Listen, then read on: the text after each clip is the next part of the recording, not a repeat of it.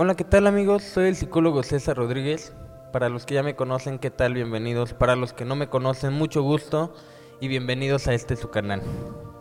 Hoy les voy a hablar sobre la inseguridad que vivimos algunos o unos tantos de nosotros. Pero ¿qué es la inseguridad? Es una reacción emocional acompañada de malestar, tensión, irritabilidad, que se presentan en diversas situaciones Generalmente en cuáles? Pues en situaciones de ámbito social y también en la toma de decisiones. ¿Por qué se da esto? Pues como el nombre lo dice, pues por falta de seguridad y de confianza en uno mismo. Esto está relacionado con una autopercepción negativa de nosotros, de nuestras propias capacidades, de los propios criterios para tomar decisiones. Eh, dudamos hasta de nuestras habilidades tanto sociales como competitivas, ¿sabes?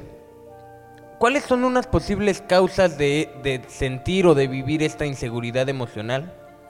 Pues sin duda un perfil este, claro que, que se puede encontrar aquí es alguien perfeccionista, muy autoexigente, ¿no? Pero ¿de dónde nace esa autoexigencia? A mí me parece que desde una crianza en donde siempre se catalogó como bueno o malo, ¿no? El buscar ser perfeccionista en todas las cosas, eh, buscar hacer las cosas perfectas y de no ser así, verlo como algo catastrófico.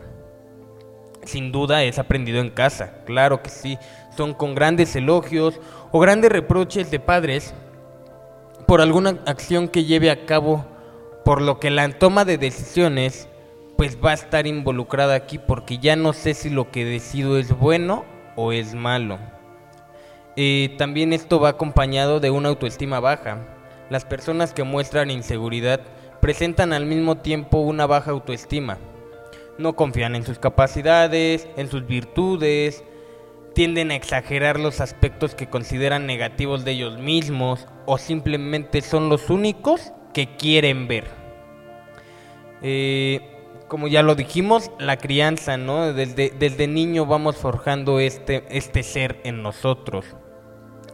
Otra cuestión que también puede ser un posible factor son unas experiencias traumáticas, es decir, en alguna actividad de mi vida diaria tomé una decisión que ha generado consecuencias negativas de esa experiencia. Entonces la persona extrae o tiene como conclusión de que no puede confiar en sus criterios para la toma de decisiones y esto aumenta sin duda pues su inseguridad emocional.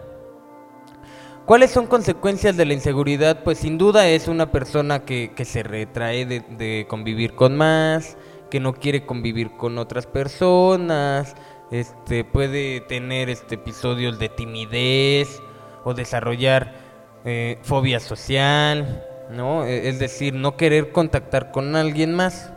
Pero por otro lado, también personas inseguras que tratan de ocultar su inseguridad pues lo hacen con un mecanismo eh, de defensa como actitudes arrogantes, agresivas o distantes hacia los otros. ¿Por qué lo hacen así? A mí me parece que es más fácil o mejor que nos vean como alguien agresivo, como alguien rudo, alguien inflexible, a que nos vean vulnerables, porque es así como nos sentimos las personas que tendemos a sentir inseguridad vulnerables ante un otro. Es decir, si yo me muestro tal cual soy, la gente puede aprovechar a eso y dañarme. Entonces, prefiero mostrarme agresivo, arrogante, ¿no? Y, yo cubrirme como si fuera en una esfera. Yo cubrirme de la gente, porque la gente puede hacerme daño.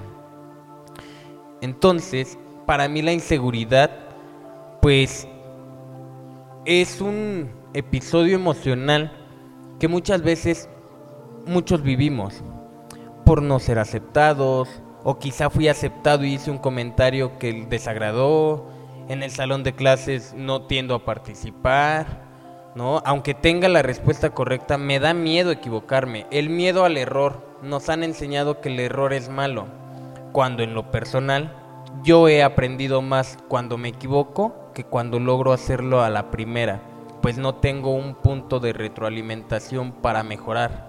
Entonces, quizás si nos quitamos el miedo al error, la inseguridad que sentimos pudiera, si no erradicarse, si no disminuir, por lo menos aceptar que en ese momento pues no pude.